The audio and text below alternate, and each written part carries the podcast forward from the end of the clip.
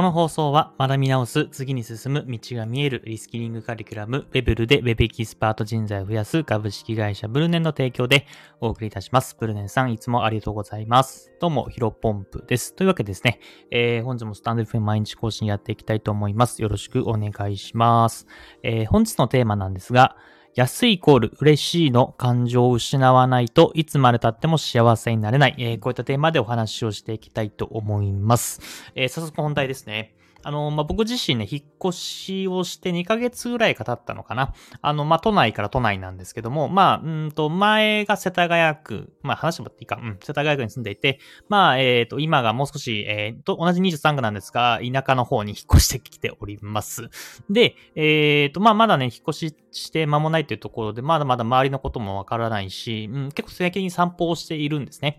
で、散歩をしていた中で、たまたまね、なんか美味しそうなパン屋さん、まあ結構構昔ながらのパン屋さんがあったんでね、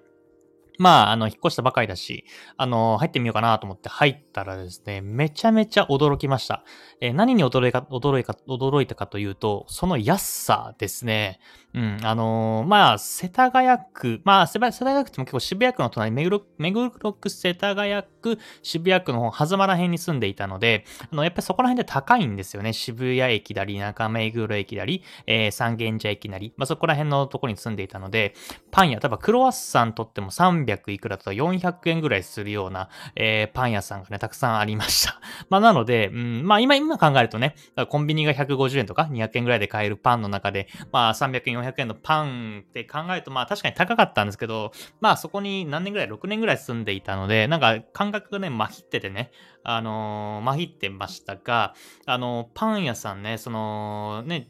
結構その多分昔ながらのあるようなパン屋さんに行ったらめちゃめちゃ安かったんですね。あの、例えば、クロワッサンが130円か30円ぐらいで、で、ツイストっていう、まあなんか砂糖まぶしたツイストのパンみたいなのあるじゃないですか。あれが85円だったんですよ。で 極めつけはですね、まあ、パンの耳結構いっぱいいっぱい入ってるようなものが、えー、20円でですね、めちゃめちゃ安いなと思いました。まあ本当にね、えー、まだまだこういったパン屋さんって残ってるんだなと思ったし、やっぱ小麦って、うん、あの今原料価格めちゃめちゃ上がってますよね。なのに、えー、こんだけの価格維持してるってことは、まあ仮に値上げしてたとしても、あのまあ昔というか数年前まではもっともっと、安かったんだろうな。まあ苦渋のね、決断で値上げをしてるかもしれませんけど、パンでね、100円以下85円のの数字なんて久しぶりに見たので、あの、ものすごく、あの、いいなと思ったんですね。で、ただね、これ結構危険で、あの、安いなと思ったら嬉しいなって僕、僕の中で感情動いちゃったんですけど、まあそこのね、あの中で改めて考えた時に、やっぱ安いイコール嬉しいの感覚を持っていると、もちろん持っててもいいと思うんですけど、その一方で今のままじゃ危険だなっていうマインドが必要なのかなと思いました。あの、やっぱり日本ってね、えっ、ー、と30年間平均年収が上がらないっていうふうに言われているじゃないですか。で、その中で、あの、やっぱり安いイコール嬉しいみたいなマインドが僕らの中であると、やっぱり値上げイコール悪っていうね、あの、あんまりマイナスなイメージ、ネガティブなイメージを植え付けてしまうので、まあ、どの企業さんも値上げがしにくい。で、値上げがしにくいと、えー、従業員に対して給料が払われない。で、従業員に対してお金が払われないから、物価は上がり続けるけども、僕らの給料は上がらなくて、えー、自利品になっていくみたいなね、負のスパイラルが始まるので、やっぱここはね、安いイコール嬉しいという患者は持っててもいいんですけど、うん、安いイコール嬉しいで大丈夫かなとか、えっ、ー、と、まあ、嬉しい、安い店をまあ、否定するとかね、やめた方がいいと思うんですけど、ここら辺のね、マインドをね、整えないとダメだなというふうに思いました。うん、まあ、やっぱりね、こういった安いイコール嬉しいが、えーと、まあ、そのね、多分パン屋さんのあの、店主がおじ、おじさん、おじ、おじちゃんぐらいはいかないです。おじさん、まあ、50歳ぐらいなのかな。えー、方、多分昔ながらやっていて、多分ね、ずっと昔からやっていて、多分一人でやってたと思います。あの、多分従業員とかか関わる、多分1階がパン屋さんで、多分2階がご自身のご自宅なんで、多分家賃、あ、これ完全に憶測ですよ。憶測で話してますけど、多分上のか、上が自分家の家で、えー、1階がパン屋さんで、家賃もかからないし、あとはなんか公園の近くね、えー、にあるパン屋さんで、公園はね、結構ね、今日もね、なんか野球の大会みたいなのがやっていて、まあ、府警の方とかが多分、とか、あとは、隣がね、なんかタバコ屋さんでね、めちゃめちゃ人がいるんですよですよ。だから多分ね、その、え、流れで子供がパン屋さん行きたいみたいな感じで買っていったりとか、まあ、あとは近所のね、本当に2、30年ぐらいの多分経ってる感じのパン屋さんだったんで、まあ、地元の方に愛されてるから、多分その店主は、まあ、なんだろうな、えっ、ー、と、利害度外視、利益度外視で多分やられていて、まあ、本当になんか嬉しい顔、子供たちの顔が見て、えっ、ー、と、や、嬉しいから、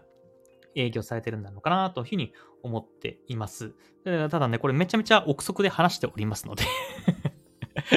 全然違うかもしれませんが、多分そんな感じで、えー、やられてると思います。まあ、ただね、どうなんですかね。ここら辺を、うーんと、まあ、個人でね、やられてるから別に全然いいと思うんですけど、これがね、やっぱ会社全体、日本全体に置き換えると、やっぱり経営者の方は、あの、できる限りね、えー、安く買い叩いて、えっ、ー、と、人を雇って、まあ、そういったブラック企業が生まれるってこともね、やっぱりまあ、可能性としてはゼロじゃないので、まあ、ただね、この僕自身が安いイコール嬉しいっていう感情を持ってしまうってことは、まあ、日本人の99%の人たちはも同じような感情をね、えー、持ってしまうんだろうなというふうに思いました。うんただ、ここのね、マインドを変えない限りはいつまで経ってもね、えっ、ー、と、僕らの生活は良くならない一方ですよね。この前、マクドナルドが値上げしましたよね。値上げを発表しましたよね。で、確か、多分これなんか都内の、えっ、ー、と、なんだっけな。あの、都内のデリバリー価格だと思うんですけど、一番ね、僕が好きな、えー、ハンバーガーが多分サ、サムライマックの、なんだっけな、厚切り、あの、炙りなんちゃらバーガーみたいなのがあるんですけど、確か500円ぐらい食べられたんですけどね、あの、そのデリバリー価格だと700円ぐらいだったんで、じゃあモスバーガーとか、えーと、あの、なんだっけ、えっ、と、フレッシュネスバーガーとか行った方がいいなっていうのは思ったし、あと今日か、テレビで見てましたけど、あの、ディズニーランドが10月から1万円を超えましたよね。1万円超えるテーマパークってめちゃめちゃすごいですよね。うん、だからただそこもね、多分値上げ悪みたいなね、え、価値観でいると、まあディズニーの、うんと、価値観というかブランドが下がったりとか、まあそれでも行く人は行くと思うので、別にね、会社全体としては利益減らないと思うんですけども、あのー、いつまでも安いイコール嬉しいみたいな感覚がいると、まあね、同じディズニーランド家族で行こうとしたら、多分3人家族とかだったら、ね、あのー、なんだっけ、家族で3人で行こうとするんだったら、まあ、子供の割だとちょっと安いかもしれませんけど、まあ、ご夫婦と子供1人で3万円ぐらいになっちゃいますよね。やばいっすよね。うん、だから、こういったね、安い頃嬉しいみたいなマインドをね、変えなきゃいけないなというふうに思います。あ、気づかず、コメントすいません。えっ、ー、と、ハラペーさん。そうなんですよ。ハンバーガー240円でしたっけ？僕あんまり記憶を、あのー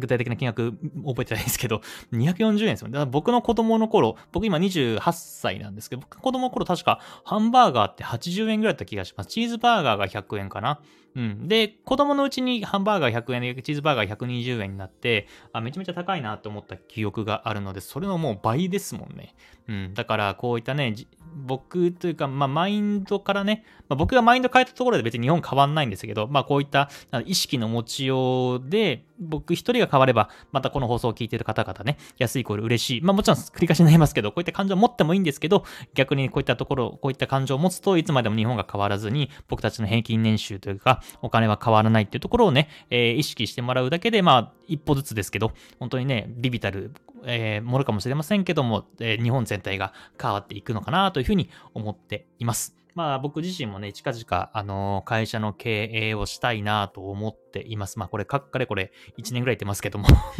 まあ少なくとも今年もしか、どんなに遅くても来年にはね、えー、会社設立して、あのー誰かをね、雇ってね、えー、お仕事したいなというふうに思っていますが、こういったところもね、その、まあもちろんね、やっぱ経営者マインド、僕がね、会社経営するにあたっては、できる限り安く人を雇いたいっていうのは本音ではあるんですが、まあそこでね、あのー誰かね、報酬をね、安いままやってしまうと、うん、なんか安いこれ嬉しいみたいな感情を持ち続けてるじゃないかっていうふうに、えー、自分自身にもなってしまいますので、うん、まあただ、ただね、ここもね、自分のビジネスをね、確立しない限りは誰かに還元できないっていうのは、まあ明白な事実なので、まあコツコツと、まあ引き続き僕自身もね、えー、市場価値上げられるような、えー、仕事をしていきたいなというふうに思っています。まあね、あのー、フリーランスになって1年2ヶ月、もうちょっと1年3ヶ月ぐらい経ちますけども、まだまだね、えー、伸びしろしかないと思っておりますので、まあ、引き続きこの放送を聞いている方もですね、えー、コツコツ頑張っていければなというふうに思っております。えー、本日は、えー、安いイコール嬉しいの感情を失わないといつまで経っても幸せになれないよという話をさせてもらいました。まあ、ぜひね、えー、ご自身の身近でも、あの、もしね、嬉しいイコール、安いイコール嬉しいみたいな感情があるんだったら、ちょっと、あの、マインドというか、えー、角度を変えて考えてみてはいかがでしょうかという話でございます。えー、本日の話は以上です。お疲れ様です。